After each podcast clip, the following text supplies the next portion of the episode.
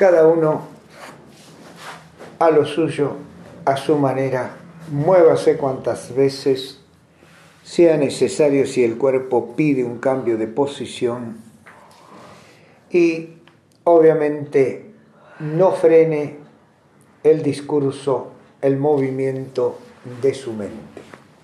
Cero esfuerzo, en ningún orden.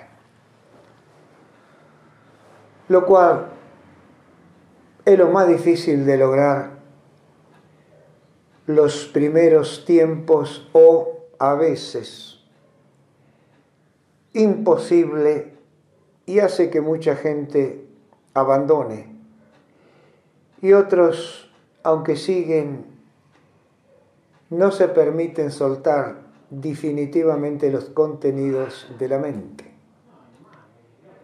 Obviamente que cuesta hacerlo cuando lo que está presente no es de nuestro agrado, va en contra de nosotros mismos en cuanto a gusto,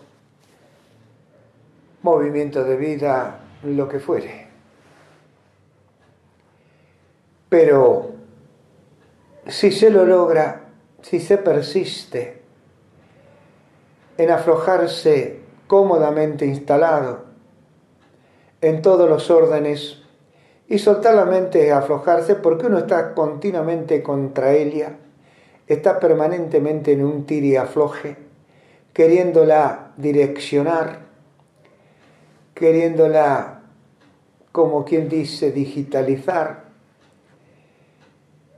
Y eso es imposible. Pocas veces a lo largo del día hay coincidencias con sus contenidos y nuestros movimientos conscientes. Todas esas cosas forman parte de la práctica, aunque uno no esté así como ustedes están ahora. Por eso habrán leído, quizás, que yoga se practica las 24 horas. La gente no entiende. Frases como esas y demás requieren una explicación a efecto de que no estropee la posibilidad de continuidad, de práctica del discípulo. Porque a veces hay que entenderlo, se lo debiera entender quienes estamos al frente, que aquellos que vienen no saben absolutamente nada de la práctica o casi nada, porque tal vez vienen de otros arran, como se suele decir, o institutos de prácticas. Y bueno, convengamos que si vienen acá ocurre lo mismo. En una clase posiblemente tengan más agregados que quitas en la tensión, en la confusión, en los conflictos reinantes. Obviamente que la experiencia como en mi caso me tendría que haber dado todas estas comprensiones y encontrar la manera de explicárselo lo más sencillamente posible y en pocas palabras, pero también soy consciente que no es tan fácil la cuestión cuando hay desesperación. Y aparte, como agregado de esa desesperación, no saber absolutamente nada sobre lo que se intenta practicar. Y hablo en práctica de este tenor. No es así para nada cuando hay movimientos.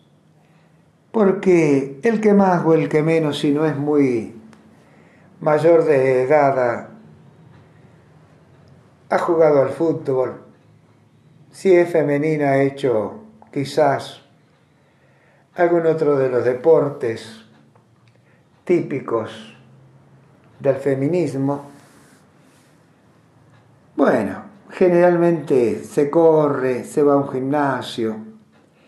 De 20, 30 años esta parte, todo eso se ha modificado tanto que cuando nosotros éramos jóvenes, niños, y nuestros padres obviamente y abuelos, ni soñaban que podía existir en alguna parte del mundo gimnasios.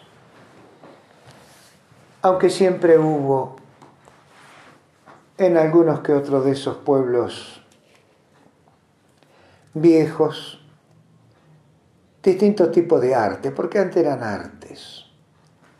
Arte defensivo generalmente que, bueno, requerían una práctica asidua constante, con o sin armas, y los pueblos de Asia Oriente han desarrollado su manera de ser fuertes, de tener un cuerpo entrenado y una mente disciplinada. No es nuestro caso. Por lo tanto, entonces, esto que nosotros hacemos es muy complicado, a pesar de su sencillez de aplicación. Y no vayan a creer, aunque no se dan cuenta, que las posturas también son complicadas. Obviamente pareciera que no lo son tanto porque tienen más que nada un ritmo gimnástico lo cual tampoco está mal, debido a que hay una gran diversidad de, cuerpos y tienen que consensuar con todo lo que ahí están. En fin, esta práctica puede ser sencilla, pero no por eso fácil de ejecutar. Es más, esa sencillez confunde a veces extravía. Porque si uno puede persistir en el tiempo, lo que más puede acontecer a poco andar es quedarse dormidos. Y hasta en eso hay confusiones por desconocimiento, por ignorancia. Quedarse dormido hace más propicio la adquisición de lo que se mueve en el entorno, máxime si hay sonidos, se graban más fácil por vibración. Había una técnica que creo que ya cayó en desuso cuando había cassette, que era dejar en silencio unos 5 o 10 minutos, 15, depende de lo que uno calculara que podía tardar en adormilarse, y se grababan las lesiones del otro día, aquellas que eran más complicadas y había exámenes, etc. Y sin esfuerzo alguno, daba sus frutos. Bueno, es decir, que hay pruebas hechas ya en laboratorio donde se corrobora esto tan antiguo, nada más que ahora, en mi caso al menos, yo hablo de consciente, subconsciente, inconsciente y todo lo demás, pero antes, bueno, era Shiva, Vishnu, era Mulapakriti y todas esas cosas raras. En otro idioma entonces obviamente que se generaba una creencia a través de un mito, de un simbolismo, que lamentablemente no nos llevaba para nada o nos lleva, como uno lo puede escuchar ahora, a encontrarnos con nosotros mismos. Y ninguna de estas cosas tiene a largo plazo sentido significado si simplemente uno de los cuerpos es el entrenado. Y en este caso, en esta práctica, el único que se entrena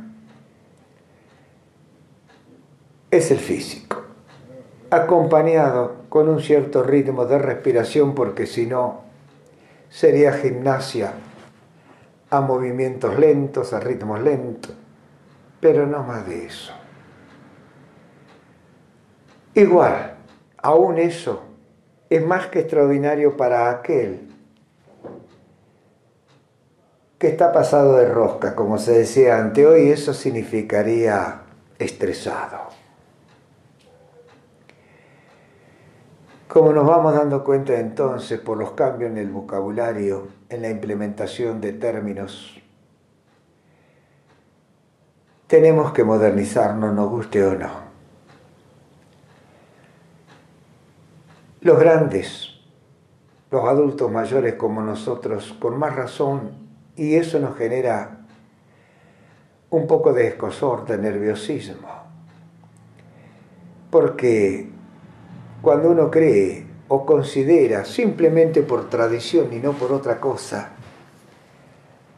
que ya al llegar a adulto mayor hemos vivido todo, la sabemos toda, etc., nos damos cuenta que estamos en pañales. Y nos asustamos la mayoría se enajena de manera tal que se separa de la sociedad, de la comunidad. Se encierra sobre sí mismo, como una tortuga en su caparazón. Y no sabe que decretó su final, su defunción. Y aunque a uno le parezca mentira, quizás en una decena de años, gozando de buena salud corporal, sea una sombra. Porque si uno no puede vivir emocionalmente en los altibajos que significan las emociones, la salud del cuerpo no significa para nada vivir. vivir la vida. El cuerpo es otra cosa porque aunque tengas inteligencia y sabiduría que la tiene como mente, tiene sus raíces en la tierra, es decir, en los minerales, en los líquidos, en la atmósfera o aires. Y por lo tanto, mientras esa relación sea pura y directa, y tal vez de ahí podría aceptarse y hasta un cierto punto y con reparos ser veganos y un montón de cosas más. Pero ojo, que aunque uno se pueda sentir muy bien con ello, no significa que pueda implementarse definitivamente hay que esperar un cierto lapso de tiempo para ver cómo se reaccionan los tres cuerpos. Pero bueno, como ya lo estoy planteando, ustedes verán que el trabajo no es para nada fácil ni sencillo. Requiere mucha fuerza de voluntad para no estar permanentemente distraído o soñando despierto.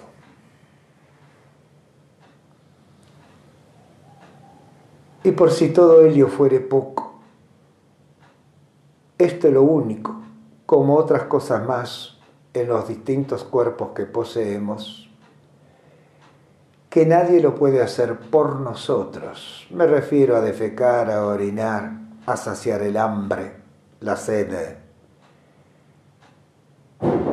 a desplazarse, etc.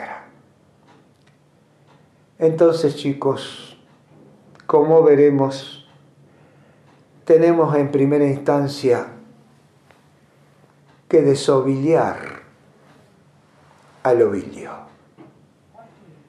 Tenemos que con suma paciencia adquirir una práctica que nos va a llevar una experiencia, pero siempre consciente, siempre cargada de atención, que no puede hacerse mecánicamente, jamás. Y eso es otro de los motivos por los cuales esta práctica no tiene que tener tiempo fijo. De hecho, yo no lo uso. Desde que comprendí todas estas cosas que explico, trabajo, simplemente trabajo. Y depende aún cómo yo me encuentre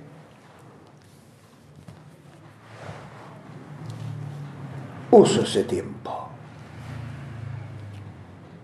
Lo mismo que ustedes, porque nadie escapa siendo humano, haciendo esto no haciendo nada, tenemos biorritmos. Yo a veces le digo simplemente altibajo porque los biorritmos son eso, tienen un punto como cima y otro punto como fondo. Y uno tiene que encontrar entre ellos el punto medio. Bueno, Lao ya lo dijo.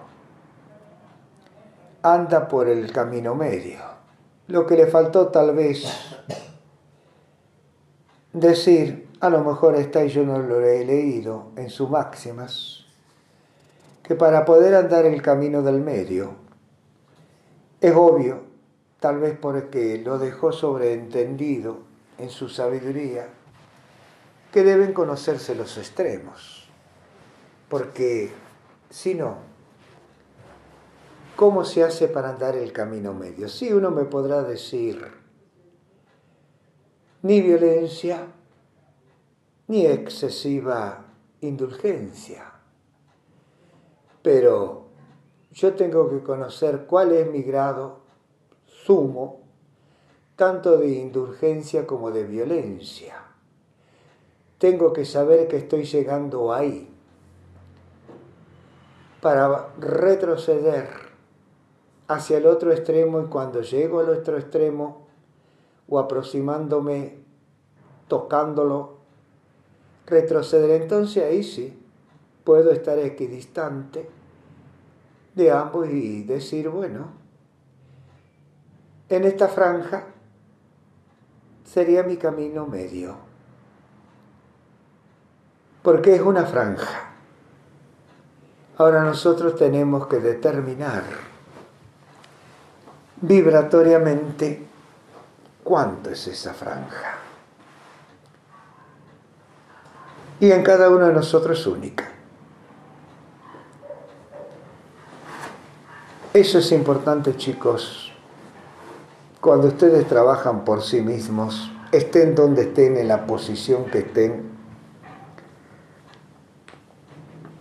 que cuando surgen a la superficie puedan captar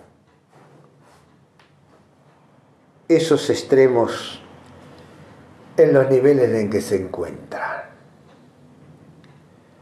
Porque le va a servir a su vez para darse cuenta cuánto profundizaron sobre sí mismos en la famosa nadidad,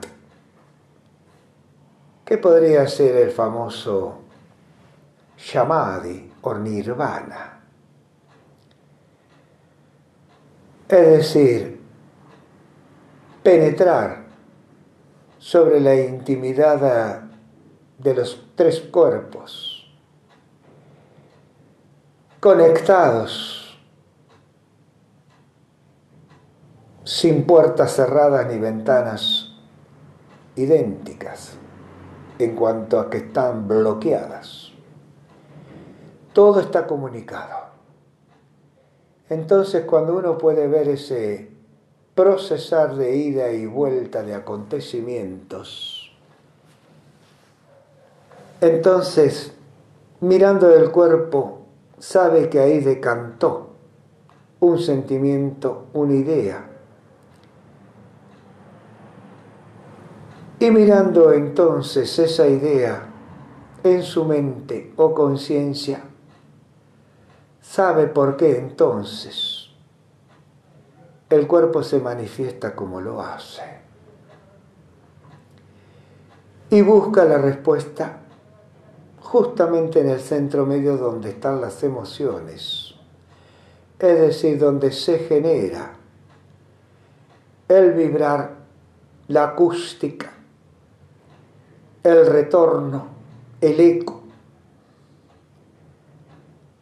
Entre esos extremos, por el movimiento de aquello que nos hace humanos, propiamente dicho, las emociones.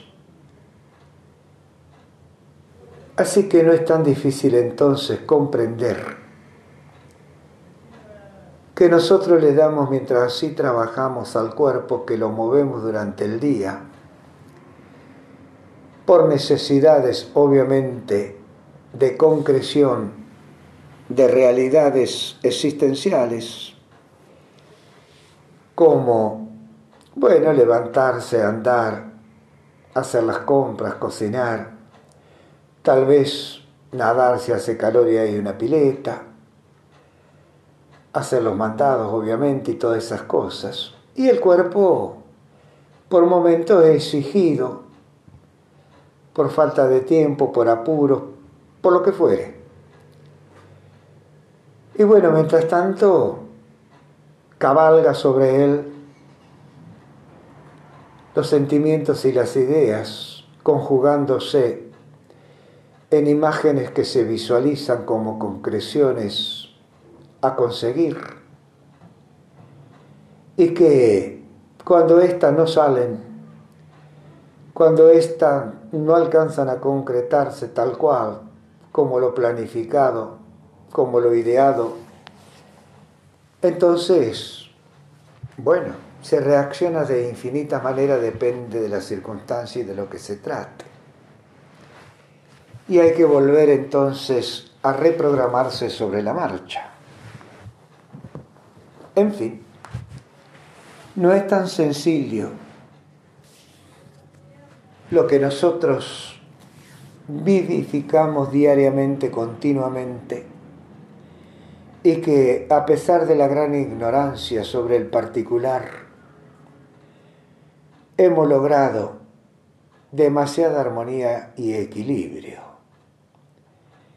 Podemos compartir espacio verdaderamente si algún día, ya sea por este trabajo, por naturalidad de la cera que transcurre, nosotros logramos verdaderamente hacer fluir a la superficie inteligencia y sabiduría, es decir, discernimiento lógico en nuestros diálogos, en el contacto Creo que verdaderamente ahí seríamos los famosos semidioses. Y tal vez Dios, y quizás de ahí valga entonces poder decirnos que estamos hechos a imagen y semejanza. Mientras tanto, todo ese bagaje mítico,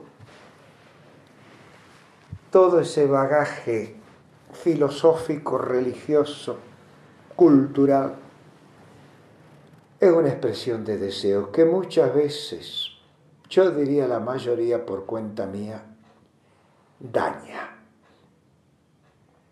Y mucho.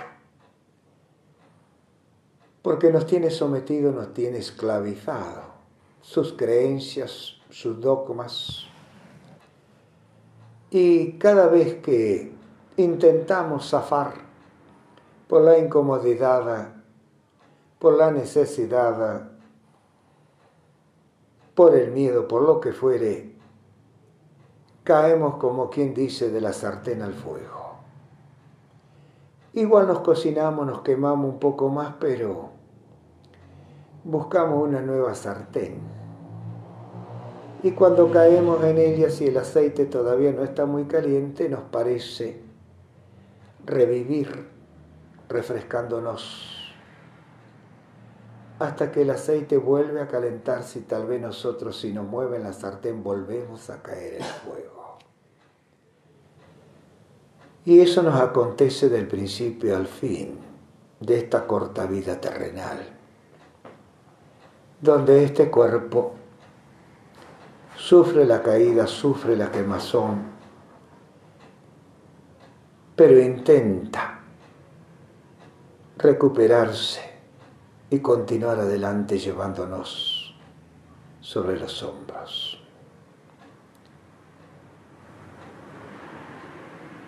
Pero el cuerpo solo no puede lograrlo. El cuerpo solo, por su grabación en el subconsciente,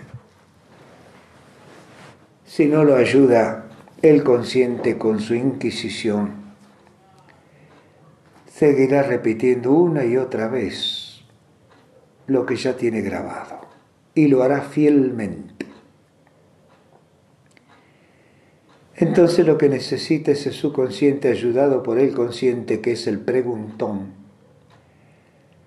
que es el hiperactivo, es ponerse a la orden del día, es modernizarse.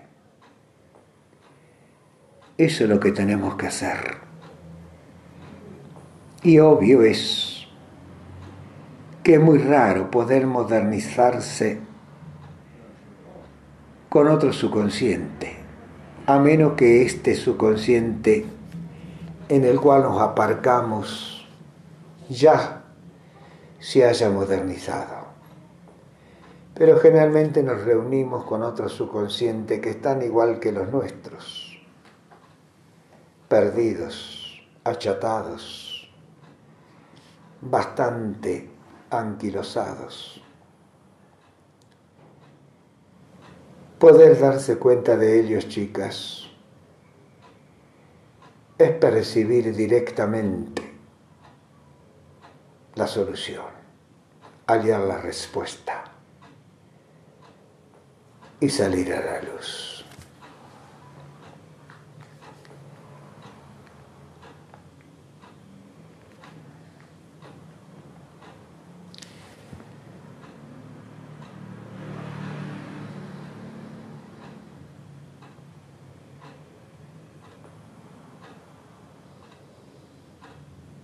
Y así,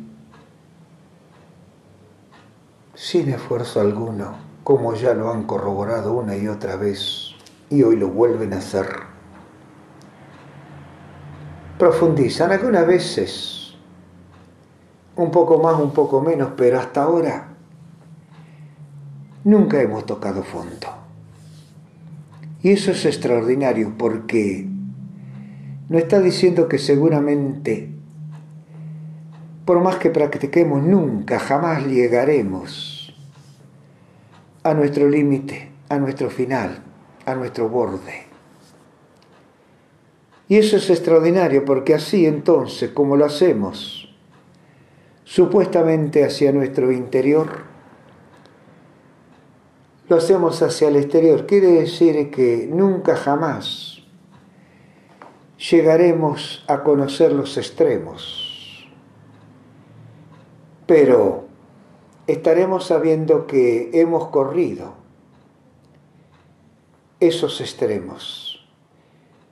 De aquella vez que cuando comenzamos este trabajo nos pareció que los extremos se tocaban pies con cabeza, que suele hacerse en las prácticas posturales uniendo esos extremos, que primero nos parecían tan lejanos y después la actividad práctica llevó a que los pudiéramos juntar y eso nos parecía la totalidad alcanzada, el logro mayor.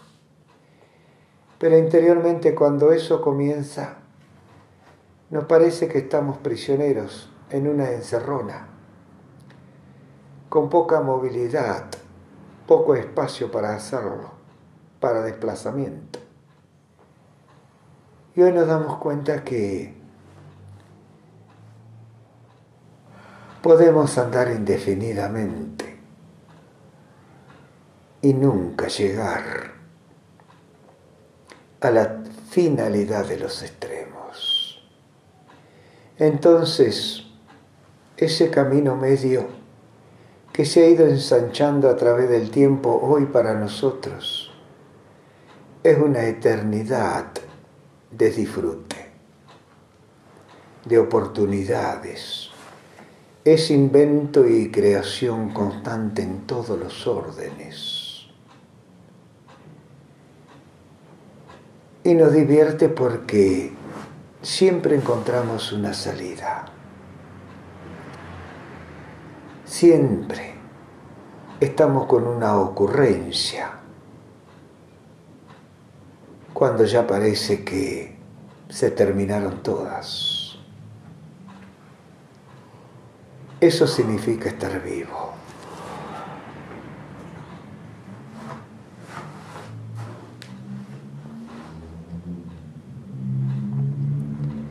Así que creo que ustedes están en condiciones de determinar cuándo están despiertos y activos y cuándo están dormidos y también activos. Y constatar si esa actividad del despierto o del dormitar tienen coincidencias.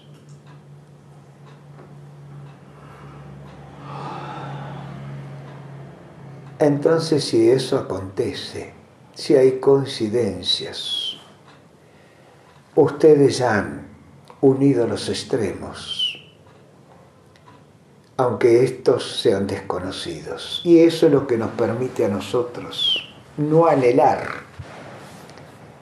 llegar a los extremos, sino continuar en esa franja que sabemos corresponde a esos extremos. Y ese es nuestro camino medio. Tenemos para disfrutarlo. Es ancho, muy ancho, e interminable hacia adelante. Y hacia atrás ya no queremos, porque también es casi interminable su recorrido y que hemos hecho, que o bien nos quedamos plantados donde estamos, aceptando ese reto, no desafiándonos en continuar hacia adelante, hacia la infinitud o eternidad, pero cuando la decisión es propia, eso es correcto. Cuando decimos hasta aquí llego porque aquí lo quiero como punto final para mi descanso eterno, debe ser aceptado por los demás.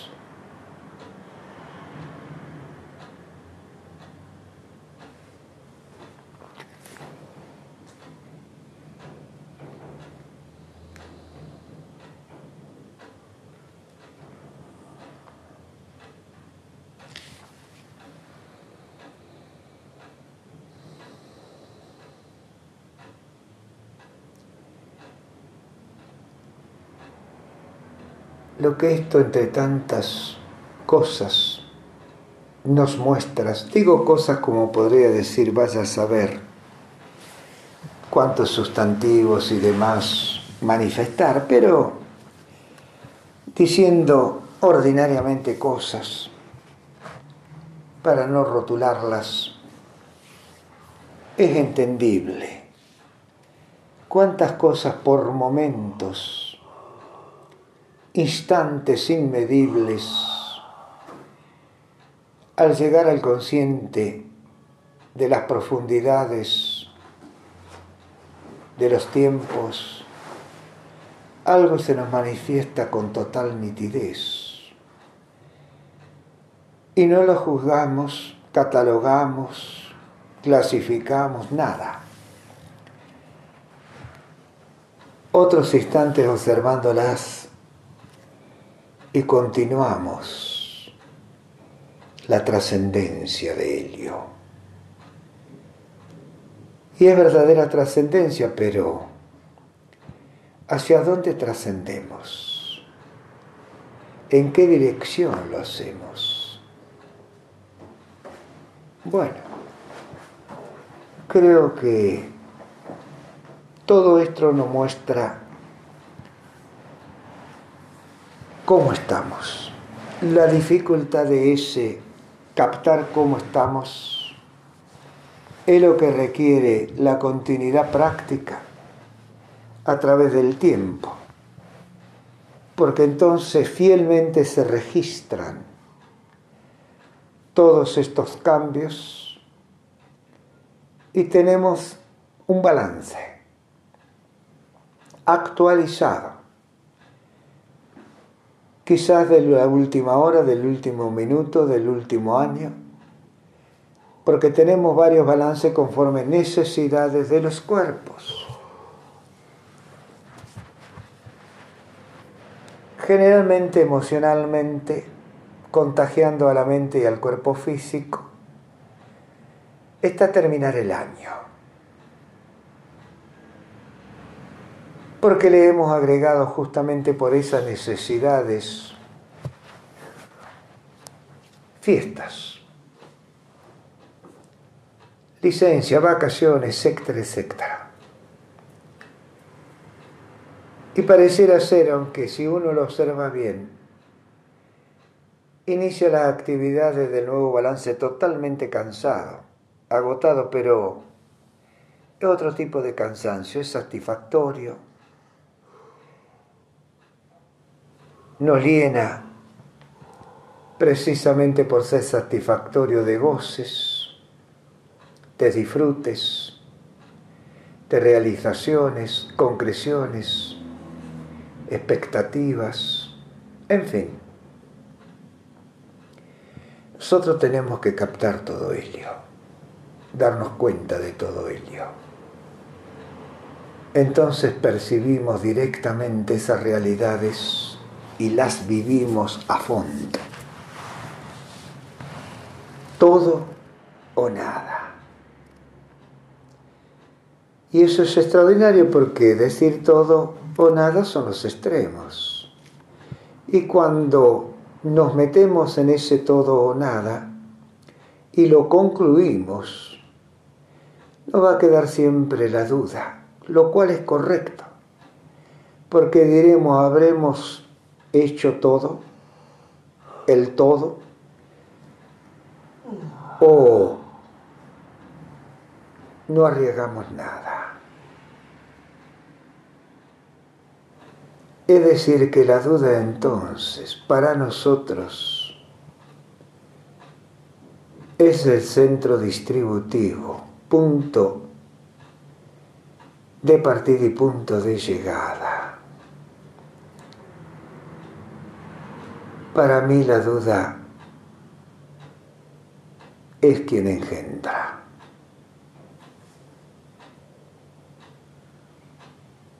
Para mí la duda es principio y fin, vida y muerte,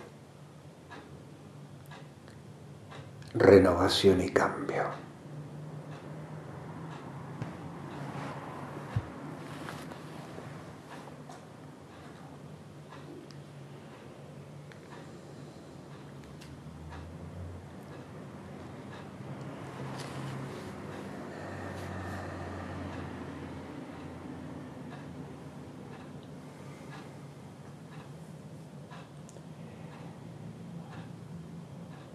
Estén en lo que estén, se perciba o no se perciba,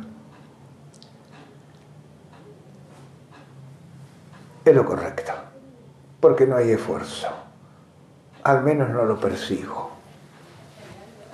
Así que si eso es así, entonces el logro ha sido consumado, lo acontecido incorporado su reconocimiento el tiempo y nuestra atención sobre el movimiento de ese tiempo para captarlo. Así que práctica tras práctica se hacen los reajustes, etc. Y obviamente creo no es necesario ni siquiera mencionarlo. Es esfuerzo nuestro, porque es un esfuerzo, aunque después con el tiempo se convierta quizás en una satisfacción indescriptible su concreción, su realización.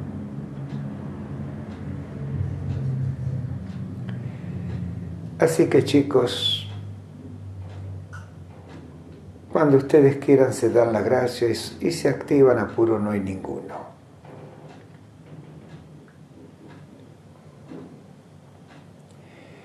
Una vez más cumplimos con nosotros mismos.